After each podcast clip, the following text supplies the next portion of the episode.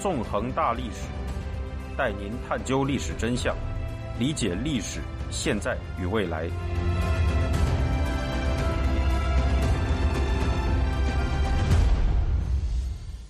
大家好，欢迎大家收听《纵横大历史》，我是主持人孙成。今天我们将继续进行香港历史系列节目，讲述第三十讲“时代革命五”。在上一讲中，我们回顾了二零一九年九月和十月期间的香港历史。在这一时期，尽管林郑月娥宣布香港当局将撤回逃犯条例修订草案，但这根本无法平息民众的怒火。在以新屋岭扣留中心内的暴行为代表的警报事件，在这两个月大量出现曝光的情况下，香港当局并没有认真调查乃至追究这些暴力事件的打算。相反，面对民众的抗议，当局的镇压手段变得越来越残酷。在这样的情况下，示威者的抗争手段也在持续升级。在双方的武力不断升级的情况下，反送中运动。迎来了最为血腥、最为残酷的一个月——二零一九年十一月。香港人的二零一九年十一月，是以一起悲惨的青年死亡事件为开端的。二零一九年十一月三日夜晚至十一月四日凌晨，在新界将军澳一带，民众和警方进行了通宵的对峙和冲突。那天晚上，警方滥射催泪弹。和橡胶子弹，并在没有警告的情况下向人群喷洒胡椒喷雾。十一月四日凌晨，当晚最为悲惨的事件发生在将军澳的尚德村停车场。在与警方进行冲突期间，香港科技大学大二学生周子乐从停车场的三楼坠下，身负重伤。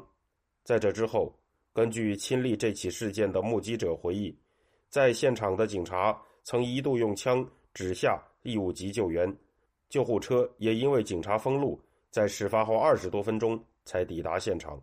最终，身负重伤的周子乐在弥留数日后，于二零一九年十一月八日早上去世，享年二十二岁。一个年轻的生命就这样消失了。同一天夜晚，在港岛的商场太古城中心。也发生了一起令人发指的罪行。当天入夜时分，有上百名市民在商场内组成人链，并呼喊“反送中抗争”口号。这时，一名讲普通话的灰衣暴徒突然冲出。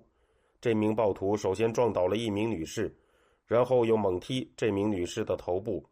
接着，他挥刀乱砍，又使两名民众受了刀伤，大量失血。在现场试图进行调解的。民主派区议员赵家贤也遭到了灰衣暴徒的攻击，被咬掉了一只耳朵。接着，这名暴徒又挟持了一名市民作为人质，忍无可忍的民众便围了上来，对这名灰衣暴徒拳打脚踢，制服了他，并解救了人质。然而，在那血腥的一晚，香港人流下的鲜血，仅仅标志着2019年11月的开始。在这个月，还会有更多香港人将要流血。并将面临前所未有的考验与当局暴行，反送中运动的高潮阶段到来了。香港中文大学简称港中大，这所学校依山傍海，位于新界的吐露港边，地形险要。在二零一九年十一月中旬，全副武装的精锐警察向港中大发起了猛烈的进攻，把校园变成了硝烟弥漫的战场。这场战斗之所以会发生，则与当时全香港的抗争形势有关。二零一九年十一月十一日早上，香港各区民众自发组织起来，发起了名为“黎明行动”的全港大三罢，进行了遍及香港各地的罢工、罢课、罢市活动。在这一天，全港多处爆发了血腥的冲突，其中最残酷的一幕发生在港岛的西湾河，在那里。一个名叫关家荣的警察掏出手枪，向年仅二十一岁的年轻示威者周伯军近距离射击。被蒙枪！喂喂喂喂喂！哇哇哇哇哇哇！使周伯军中枪倒地，大量流血。之后，周伯军被送医抢救，在被切除了半个肝脏和右肾后活了下来。在这之后，周伯钧只能长期依靠轮椅行走。在当天的镇压中，警方继续滥捕市民，有多达两百八十七人遭到逮捕。在香港中文大学，一场大规模冲突也在这一天一触即发。在十一月十一号早上，港中大的学生们响应黎明行动。控制了该校与外界连接的要道二号桥，并封锁了附近的港铁交通。大批防暴警察随即赶到二号桥，与桥上的示威者对峙。在学校的另一侧的崇基门和大门一带，也有警察集结，与排除散阵的示威者对峙。当天，警方和示威者在崇基门、二号桥等地多次激战，警方发射了大量的催泪弹和橡胶子弹。示威者则投掷燃烧瓶进行还击，壮烈的港中大之战就这样开始了。到下午四点，双方的冲突告一段落。在这一天结束时，示威者仍然坚守着防线。第二天，也就是十一月十二日，香港各区的民众继续进行着罢工、罢课、罢市的全民抗争行动，并将这天的行动命名为“破晓行动”。警方和示威者的血腥冲突。则在持续进行。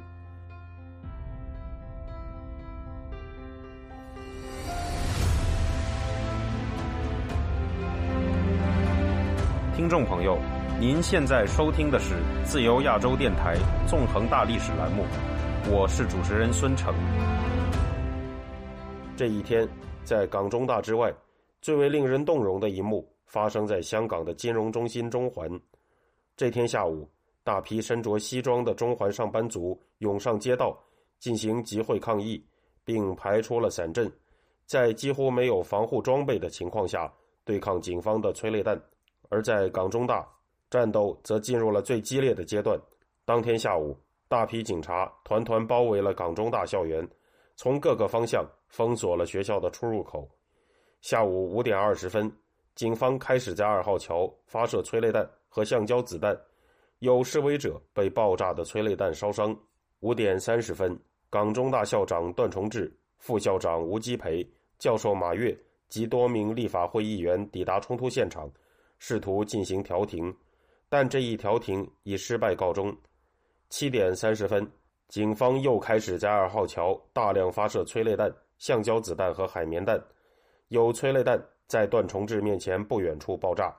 进行调停的学校高层随即撤离现场，示威者则在二号桥桥头依托路障投掷汽油弹，与警方展开了激烈的战斗。在示威者的防线上，竖起了一面写有“光复香港，时代革命”字样的黑底白字旗帜。这面旗帜在战斗期间挺立在硝烟中，成为了香港人不屈抗争精神的象征。当一线的抗争者在进行舍生忘死的战斗时，不少赶来增援的市民和学生们组成了人链，不断向前线补充物资，使得前线的战斗能够一直进行下去。在警方的猛烈攻击下，桥头的一线抗争者付出了沉重的代价，不断有受伤者被抬出前线，并被送往校园内。被称为“战地医院”的临时医疗场所救治，在二号桥一带，多处燃起了大火，熊熊的火光和弥漫的催泪烟下，抗争者们一边投掷燃烧瓶，一边推动路障，缓缓向前推进。到夜晚九点三十七分，抗争者已经控制了一半的桥面，警方在战斗中处于明显的下风状态。在这样的情况下，警方调来水炮车进行增援。夜晚十点。水炮车抵达战场，开始向示威者的防线发射蓝色水柱。与此同时，警方则继续发射催泪弹。尽管抗争者的防线在水炮车和催泪弹的攻击下后退了一段距离，但这条防线依然维持着完整。见实在无法冲破抗争者的防线，警方便在晚上十点零七分撤离。次日凌晨，又有警察来到二号桥，发射催泪弹和橡胶子弹。但随后很快退去，激烈的二号桥之战就这样以抗争者的胜利和警方的败退告终了。抗争者获得二号桥之战胜利的原因，除了他们舍生忘死的不屈精神外，也和当晚香港各地民众普遍的进行遍地开花的围魏救赵行动有关。那天晚上，香港的每个区都爆发了激烈的警民冲突，警方在各区都发射了催泪弹，甚至有一辆警方的冲锋车在沙田一带被示威者彻底烧毁。由于民众的围魏救赵行动，警方兵力严重分散，难以集结起一支庞大的力量专门进攻港中大。这个前提是二号桥之战得以胜利的关键。在二号桥之战中，坚守中大的抗争者付出了相当惨烈的代价。根据端传媒记者的报道，由于医护人员无法弄清楚水炮车颜色水的成分，因此只能用水冲洗被水炮车击中的人们。在战地医院的地上。很快汇聚起蓝色的水流，空气里弥漫着催泪弹的气味。赤裸上身的示威者在水中发出嚎叫，甚至有一个浑身被蓝水射中的人痛到一度休克。当局的野蛮残酷由此可见一斑。事实上，为了攻打港中大，香港当局投入了极大的力量。在二号桥之战后的第二天，港中大学生公布了一个数据，表示他们在中大校园内。居然捡到了足足两千三百五十六个催泪弹的弹壳，在接下来的三天，也就是二零一九年十一月十三日至十五日期间，香港全城的三罢活动仍在继续。这三天的行动分别被抗争者命名为“晨曦行动”“曙光行动”和“旭日行动”。在这一期间，击退了警方的抗争者全面接管了港中大校园。抗争者们在学校的出入口设置了检查站，对进入校园者进行搜身检查，并接管了校内的车辆，开始自行运作学校里的公交系统。有抗争者举行了记者招待会，表示要求当局在二十四小时内释放所有被捕者，并成立独立调查委员会。然而，抗争者的诉求没有被当局回应。到十一月十五日晚上。为了避免集结重兵死守绝地的情况出现，抗争者们主动撤离了中大，这样港中大之战就以抗争者在击退警方后主动撤离而告终了。在港中大之战落幕后，一场更为残酷和血腥的冲突马上就开始了。十一月十六日，香港全城继续进行着大三罢活动。这天也被示威者们命名为“荣光行动”。就在这一天，大批示威者向位于九龙红磡的香港理工大学校园集结。早在大三罢行动开始后不久，理大校园就已经被身着黑衣的示威者接管了。与依山傍海、有险要地形的港中大不同的是，理大的校园位于九龙红磡的市区当中，四周城市建筑林立，整个理工大学校园内。有二十多座建筑，这些建筑大多互相连接，可以称得上是一座城市中的堡垒。然而，只要包围理大的一方封锁理大周围的所有街道，防守的一方就会陷入绝地。在占领理大后，示威者在学校旁的街道上设置路障，于十一月十三日封锁了连通九龙和港岛的红磡隧道。到十一月十六日夜晚。随着聚集在理大的示威者越来越多，警方与示威者在理大周围的街道上爆发了冲突。警方大量发射催泪弹，示威者则依托路障投掷燃烧瓶进行还击。到十一月十七日上午，一批亲当局的蓝丝人士来到理大附近的街道上，开始清理示威者设在那里的路障。示威者上前阻止。随后就遇上了赶来的警察，双方的冲突持续到了入夜时分。